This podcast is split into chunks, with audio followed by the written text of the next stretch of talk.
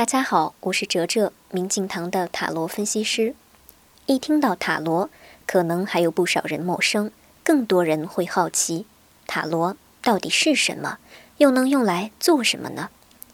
简单来说，塔罗牌主要用于占卜，也有人视它为精致的艺术品、魔法与秘传智慧的密码体系，或是冥想的门径等等。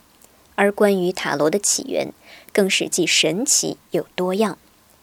传统的塔罗牌共有七十八张，由二十二张大阿卡纳和五十六张小阿卡纳组成，如同《易经》以六十四卦来表现世间的万事万物，塔罗则用这七十八张牌表达一切。那是不是说塔罗也和一般的算命一样呢？塔罗牌到底都能占什么呢？今天您回复“意大利”三个字，给您看文章。